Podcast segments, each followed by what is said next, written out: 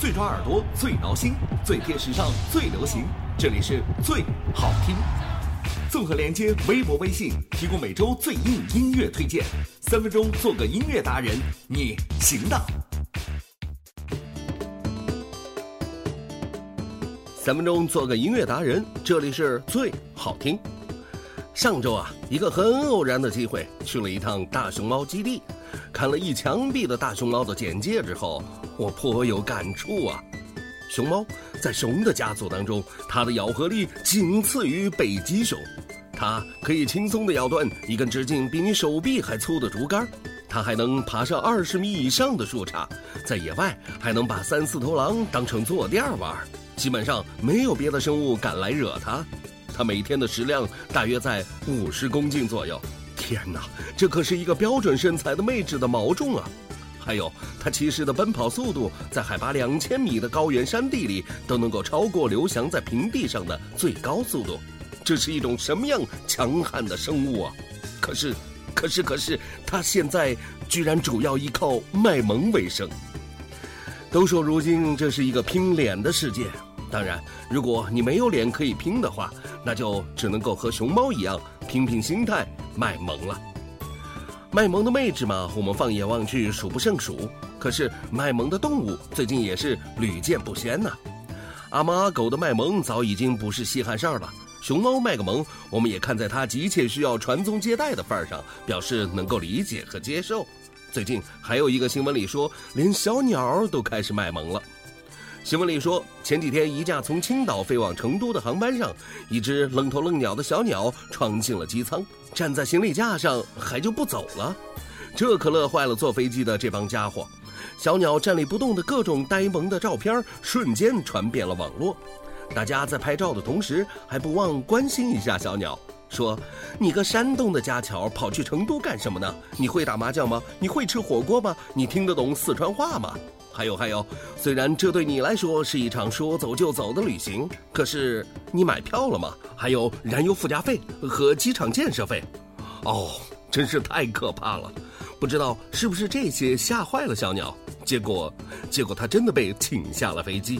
哎，还是待在家乡里习惯点啊。哼，其实在我看来，卖萌的未必是那只小鸟，无聊的却的确是这帮乘客。不过，漫漫旅途行走寂寞，有一个小小的趣事儿，倒是一个消解时间的好办法。卖萌或许是一种传染病吧。患病者的主要症状是喜欢自拍、傻笑，再加金鱼嘴。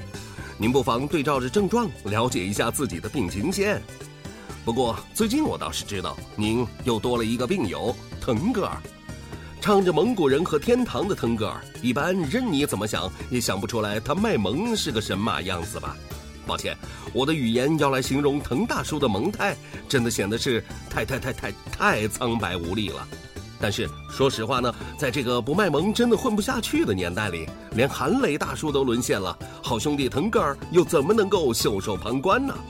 他最近的一首新歌《桃花源》就极尽诙谐搞笑之能事，从曲风到配词再到 MV 的表演，那就彻彻底底是一场大叔卖萌秀啊！今天的最好听、最萌不过大叔欧巴推荐，呆萌腾格尔《桃花源》。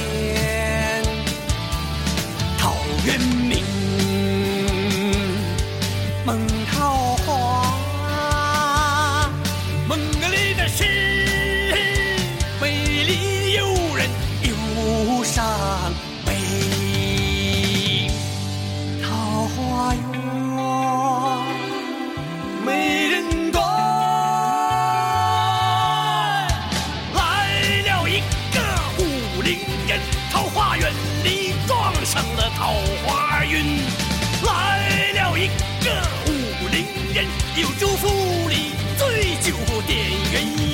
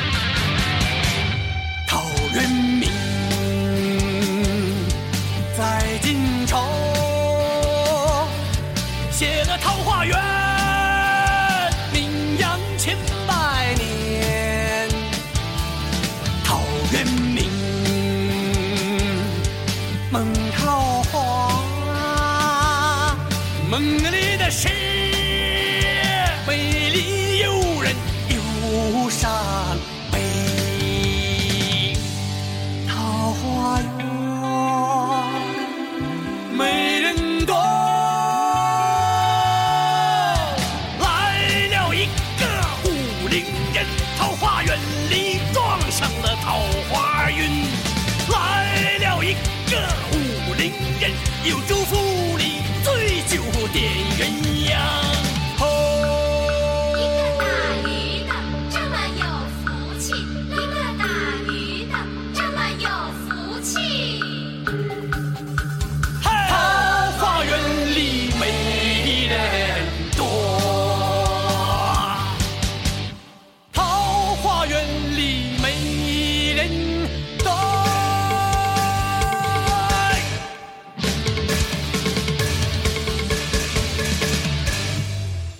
本期最好听特别感谢小飞推荐歌曲腾格尔桃花源。